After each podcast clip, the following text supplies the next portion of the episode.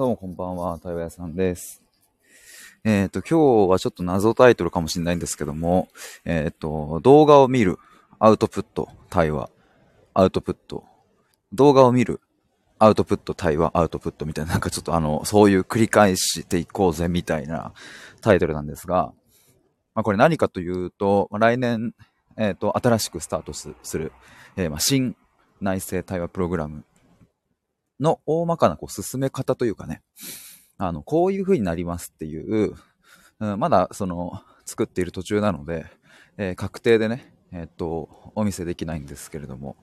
まただこういう流れでっていうのを今想定してるんですが、えっ、と、まあ、それをそのままタイトルにしたっていう。果たしてこのタイトルでよかったのかちょっとわかんないですけれども。うん、もう一度言うと動画をまず見てもらって、えーその後にそこで気づいたこととか、えー得られたこととか、まあ、それはアウトプットしてもらって、で、それ、その後に対話をして、で、また対話をした後に、えーアウトプットをして、で、アウトプットした後にまた動画を見るっていう。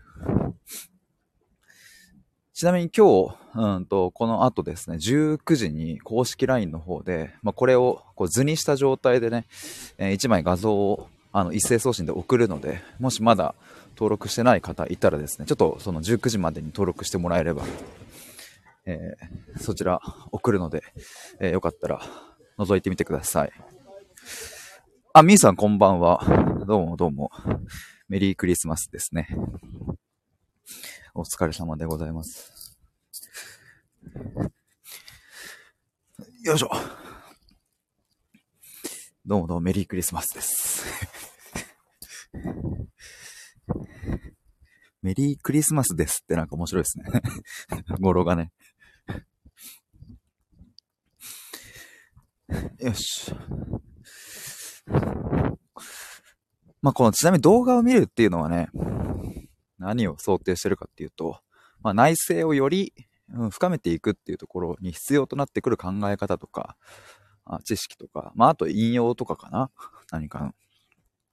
ちょっとそういう部分を想定してます。で、やっぱね、僕、その自分が、まあ24歳ぐらいの時ってクソほどくすぶってたんですけれども、まあ、そこから抜け出せた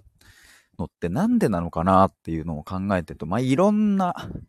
いろんな要因がありますが、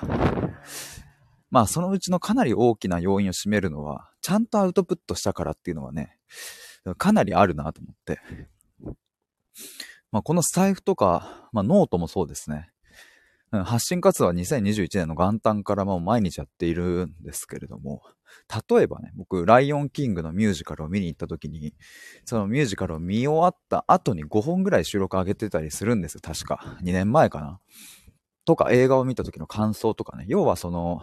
うわ、よかったな、面白かったな、とか、感動したなっていう言葉にならない部分。なんかその、わあ、よかったっていう、感動したっていうじわーっとする部分を、うん普段だったら、というかこのノートとかスタエフやってなければ、え発信しなかったし、言葉にしなかった部分を、まあその都度その都度発信していたっていうのは結構でかかったなと思って。まああとは、えっ、と、母親とね、父親にブチギレ大事件をぶちかました2年前の出来事のこととかも、もう何度も何度も喋ってて、うん、それが自分のこう体にね、染み込んでいるしとか。だからなんだろうな、その、日々日常に起こる出来事を見過ごさなくなった。まあ、なぜならアウトプットするようになったから、ちゃんと自分の記憶に定着するし、記憶に残るだけじゃなくて、それがなんか自分の血肉となっていくような感覚があってね。だからなんかこのアウトプットっていうのはやっぱ本当にね大事だなというのを痛感したわけですね。まあ、なので、えーこの動画をまず見てもらった後にアウトプットする。で、対話をした後にアウトプットするっていう。ここをちゃんと挟もうというふうに思いました。この、うん、プログラムにおいては。まあ、ただ、うん、ここすごく難しいのが、あの、なんだろうな、ガチガチに決められたワークシートとかだと、やっぱテンション下がるなと思って、僕はテンション下がっちゃうので、なんか、もうある程度型とか枠が決まっていて、うん、なんかそういうのは、僕はね、なんかあんまり面白いと思えなくなっちゃって、なんか途端にタスクっぽくなっちゃうんですよね。ああこれいつまでやんなきゃ、みたいな。いや、そういうテンションが下がる時間は、うん、自分が作るプログラムに挟みたくないなと思って。じゃあそれどうやって作るんだっけっていう風になった時に、あの、そのクライアントさんにとって、まあ、オリジナルの形で進められるようなアートプットがいいなと。まあ、なので、うん、クライアントさんがもし、スタエフで発信するのがフィットするんであれば、スタエフでアウトプットすればいいし、えー、ノートが良ければノート書けばいいし、ツイッターが良ければツイッターにつぶやけばいいし、うんと、あとは、まあ、インスタとかね。どんなものでもいいし。で、もっと言えば、あの別にこう、何、鍵アカウントでね、自分だけが見えるような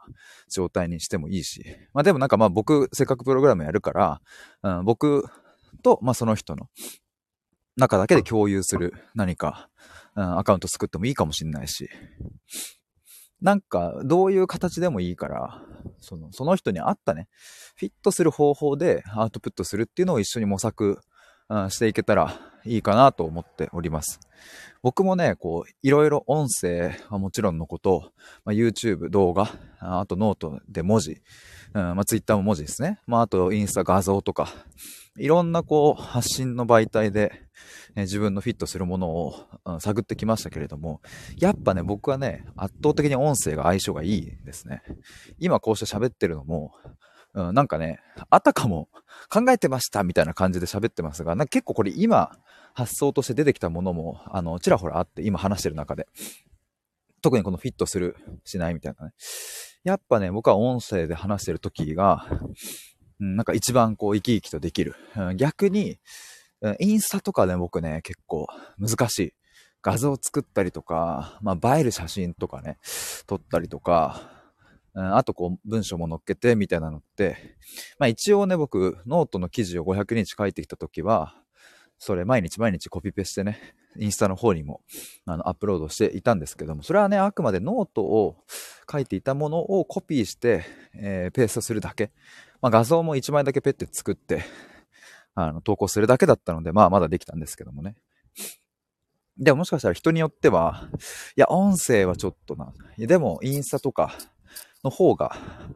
インスタ全然、うん、楽にできちゃうっていう人もいるかもしれないし。うん、あとは、なんだろうな。うん、文章にしても、うん、僕は一気にバーッと書き上げちゃいますけれども、その途中途中に絵を入れたりね、する方がいいという人もいるかもしれない。それこそ絵を描くのがいい人もいるかもしれないですよね。なんかこのアウトプット先をもう作っちゃうっていうかね。まあ一緒に探しながらですけども。それしたいっすね。なんか僕もね、そのノート毎日更新してからこれ途切れさせたくないなってなって、もうなんかね、目的がアウトプットすることになったんですよ。その途端に、うん、どうしたって生きていると、日々過ごしていると、あ、これノートに書けそうとか、あそれこそ、スタエフもそうですね。